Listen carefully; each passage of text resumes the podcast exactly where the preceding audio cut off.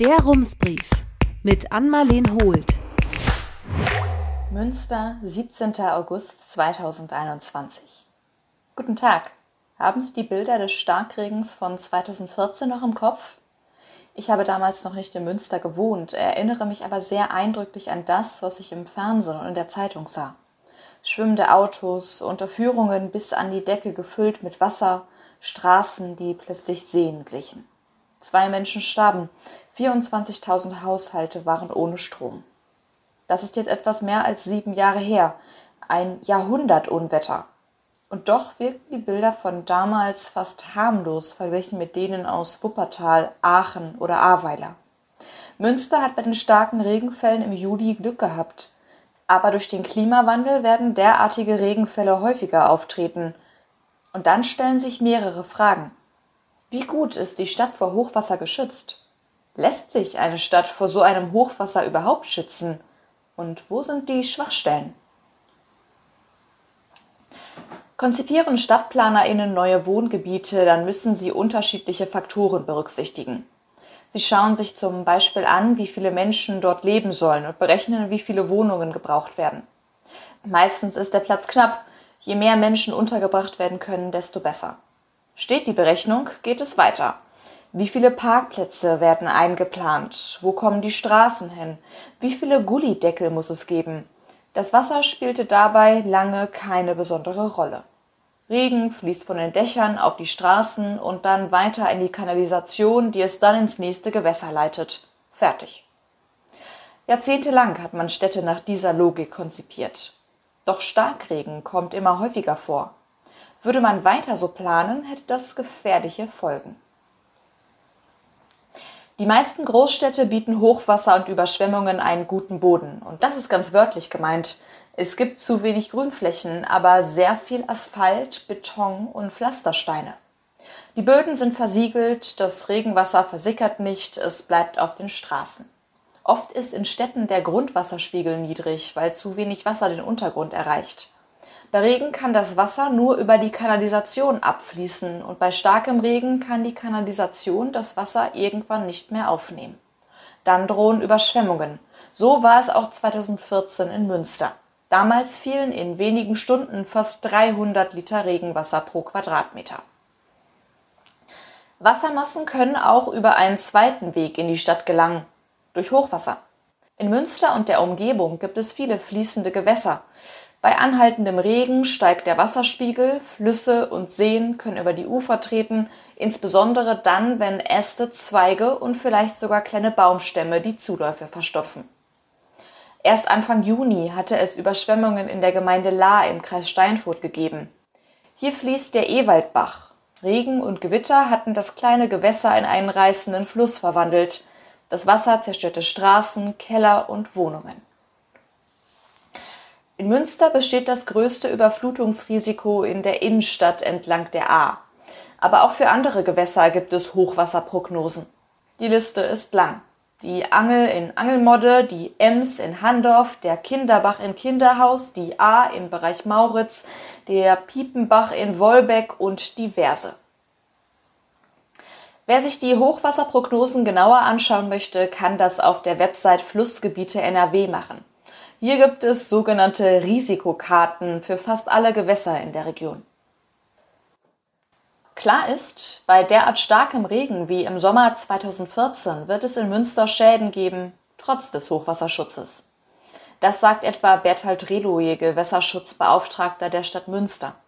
Nur was ist der Hochwasserschutz dann überhaupt wert? Die Aufgabe der Stadt ist, den Schaden so gut es geht zu minimieren und die Bevölkerung zu schützen, sagt Reloje. Und tatsächlich hat die Stadt in den letzten sieben Jahren einiges unternommen, um Münster vor Überschwemmungen zu schützen. Sie hat zum Beispiel die Gewässer so verbreitert, dass Zuläufe nicht so schnell verstopfen. A. Canisiusgraben, Hunnebecke, Igelbach und Edelbach haben sogenannte Retentionsräume bekommen, Bereiche, in denen sich Hochwasser kontrolliert ausbreiten kann. Ein netter Nebeneffekt, das ist besser für die Umwelt, denn die Flussbetten haben dann in den meisten Fällen eine ökologisch bessere Qualität. In einigen der Gewässer hat die Stadt zudem Pegel eingebaut. Sie zeigen die Höhe des Wasserstands an und übermitteln sie automatisch. In den Gebieten, die 2014 am stärksten betroffen waren, hat die Stadt die Kanalisation vergrößert. Außerdem hat sie Klär- und Pumpwerke so umgebaut, dass sie Starkregen besser gewachsen sind. Langfristig will die Stadt unter anderem die A in der Innenstadt neu gestalten. Wir wollen die Mauern längs des Bachbetts erhöhen, erklärt Berthold Redoe. Und parallel müssen wir versuchen, das Bachbett ökologisch zu verbreitern, damit das Wasser nicht mehr ausufern kann und der Fluss da bleibt, wo Platz ist. Klingt einfach, ist es aber nicht, denn mitten in der Innenstadt ist die A mit Baufahrzeugen an vielen Stellen gar nicht erreichbar.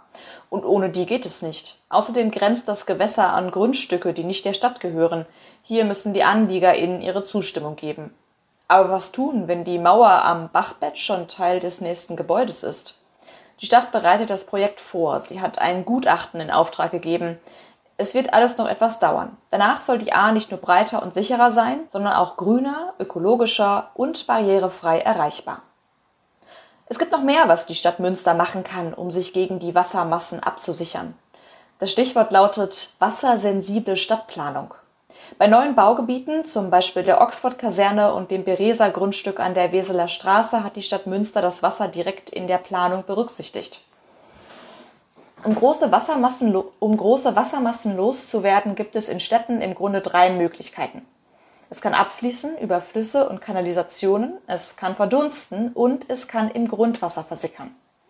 Fällt so viel Regen wie im Jahr 2014, kann die Kanalisation das Wasser nicht mehr aufnehmen. Deshalb müssen neue Wohngebiete so konzipiert werden, dass es möglichst schnell versickert und verdunstet oder zumindest langsamer abfließt. Für dieses Konzept gibt es einen Begriff, Sponge City, auf Deutsch Schwammstadt. Es ist relativ neu in der Stadtplanung. Die Stadt soll Regenwasser aufnehmen, speichern und bei Bedarf wieder abgeben. Sie soll funktionieren wie ein Schwamm. China hat vor sechs Jahren angefangen, einige Dutzend Städte zu Schwammstädten umzugestalten. Auch in Deutschland bekommt das Konzept in der Stadtplanung immer mehr Bedeutung. Schwammstädte, so die Idee, können nicht nur Hochwasser verhindern, sondern auch die Grundwasserqualität und das Stadtklima verbessern. Die Idee ist einfach. Mehr Grünflächen, weniger versiegelte Flächen und ausgewiesene Retentionsräume oder Rückhaltebecken, die Wasser zwischenspeichern oder verlangsamen. Dann fließt es nicht direkt in die Kanalisation. Je länger sich das Wasser in Rückhaltebecken auffällt, desto besser kann es in die Luft verdunsten, erklärt Gewässerbeauftragter Berthold Redoe. Und je länger es steht, desto behutsamer kann man es in die natürlichen Gewässer einleiten. Das Konzept ist auch ein Mittel gegen den Klimawandel. Versickert mehr Wasser, steigt der Grundwasserspiegel. Davon profitiert die Natur. Und die wiederum hilft dagegen, dass sich in den Städten die Hitze staut. Wichtige Elemente der wassersensiblen Stadtplanung sind deshalb zum Beispiel begrünte Dächer. Sie filtern Regenwasser und verlangsamen dessen Weg. So kann ein Teil des Wassers verdunsten, bevor es den Boden erreicht. Parkanlagen und Rasenflächen sind quasi natürliche Rückhaltebecken, in denen das Wasser in den Boden sickern kann. Gleichzeitig fördern sie die biologische Vielfalt und erhöhen die Luft- und Aufenthaltsqualität in der Stadt. Will eine Stadt noch einen Schritt weiter gehen, kann sie zum Beispiel wasserdurchlässige Pflastersteine oder Steine mit großen Fugen verbauen. So versiegeln Bürgersteige und Wege den Boden nicht vollständig. Bisher berücksichtigt die Stadt Münster den Wasserkreislauf besonders bei neuen Bauprojekten. Um Münster wirklich in eine Schwammstadt zu verwandeln, müssten langfristig aber auch schon vorhandene Wohngebiete umgewandelt werden. Hochwasserschutz ist Gemeinschaftsaufgabe, deshalb muss die Stadt Münster sich mit den umliegenden Städten und Gemeinden absprechen. Was nützt es, wenn Münster geschützt ist, aber das Umland nicht? Gewässer kümmern sich nicht um Stadtgrenzen. In Arbeitskreisen zu Hochwasser und Starkregen bringen sich die Kommunen gegenseitig auf den neuesten Stand. Bei Fragen zu Stadtplanung und Katastrophenschutz tauscht sich Münster auch mit den Nachbarregionen in den Niederlanden aus. Neben den Bemühungen der Stadt, die MünsteranerInnen vor Hochwasser zu schützen, können auch Einzelne etwas dafür tun. Das Hausdach begrünen, im Garten einen Teich anlegen oder Rasen im Hinterhof säen. Auch das hilft Münster auf dem Weg zur Schwammstadt. Versiegelte Flächen können wieder entsiegelt werden. Dazu müssen Asphalt, Beton, Kies oder ähnliche versiegelnde Schichten wieder vollständig verschwinden. Anschließend muss der Boden aufgelockert werden. Das geht auch ganz einfach mit einer Hacke oder einer Schaufel. Jede Einzelperson kann so den eigenen Garten etwas ökologischer gestalten. Beim Schutz vor Hochwasser und Starkregen hat sich seit 2014 schon einiges in Münster getan. Durch die Katastrophe in Ahrweiler und Umgebung ist das Thema wieder auf die politische Agenda gerückt. Doch wer Städte und Bevölkerung langfristig schützen möchte, muss langfristig daran arbeiten. Die Art, wie wir mit Wasser umgehen, muss anders werden. Und die Sicherung von Städten und Umland vor Starkregen wird in der Zukunft wohl nicht nur ein Kraftakt sein, sondern vor allem eine Daueraufgabe. Herzliche Grüße an Marleen Holt. Rums, neuer Journalismus für Münster. Jetzt abonnieren. rums.ms